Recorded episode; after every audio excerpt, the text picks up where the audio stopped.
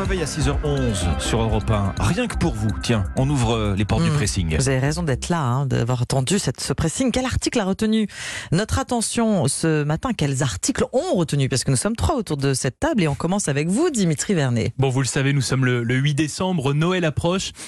Ça commence à sentir le foie gras, le foie gras, Oui. les huîtres, les escargots dans nos frigos. Ombline Alexandre, est-ce que vous êtes déjà penché sur votre repas de Noël? écoutez, on me posait la question il y a un instant. Pas Ah oui. encore, Pas pas, encore.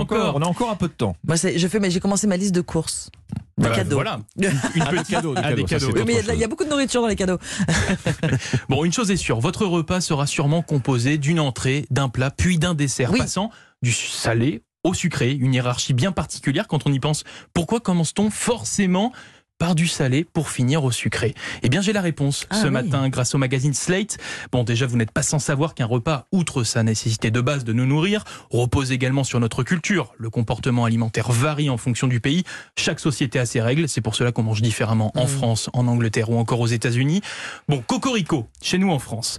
Il faut savoir qu'avant le 19e siècle, les saveurs Le, pauvre Cocorico, il va finir en. Ah oui, oui. ce que je veux dire. À oui. Noël, c'est- c'est sûr.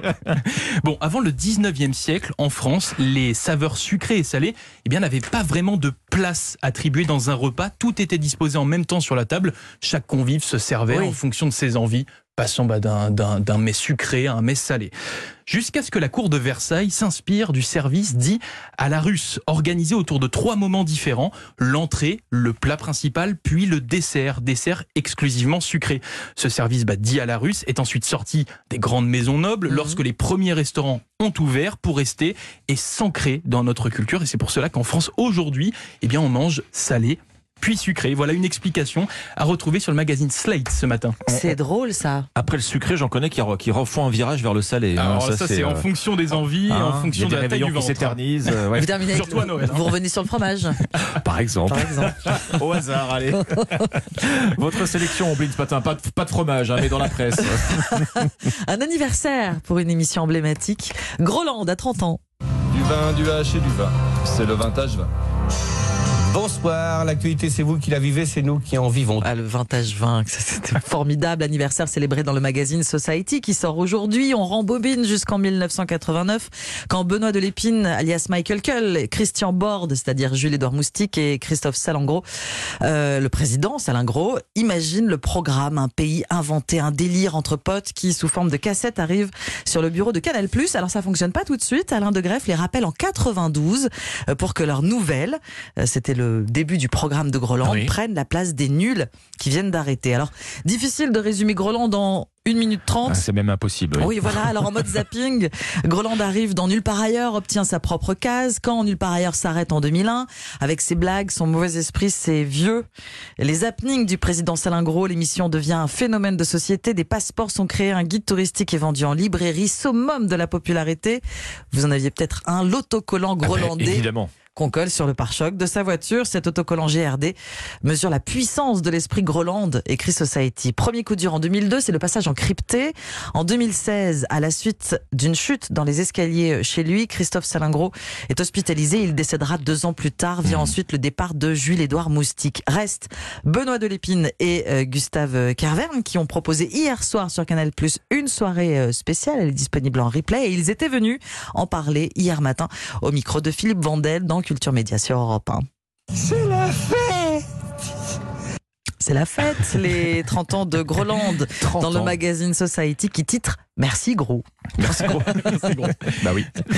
On termine ce tour de table avec vous Alexandre. Bah écoutez, moi, euh, je vous ai trouvé une belle histoire de Noël. Hein. Euh, euh, une histoire qui nous emmène dans le nord de la Belgique, tout là-haut, dans la région d'Anvers, parce que c'est là qu'a été validé un bulletin gagnant de l'euro million. Alors un gros bulletin gagnant. Un gros. hein.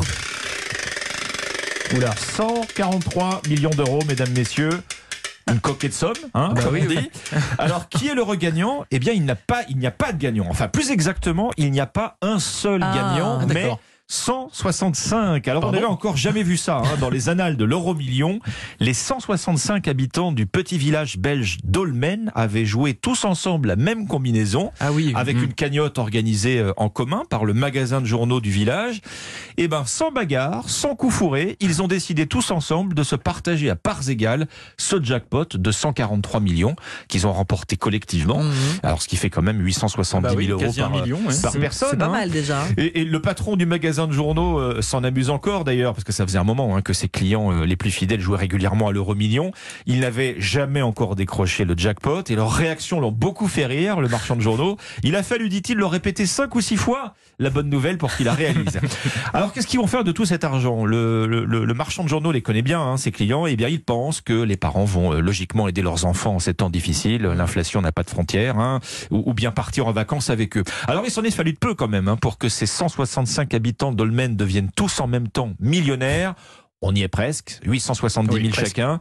Euh, Il y a désormais en Belgique, en tout cas, un village peuplé à 100% Bah oui, ça. de quasi millionnaires. C'est ça, c'est ça l'information. Incroyable. C'est beau le partage. C'est beau le partage. Exactement. Merci Alexandre pour cette note d'espoir. Je vais rejoindre Merci million. moi, Dimitri.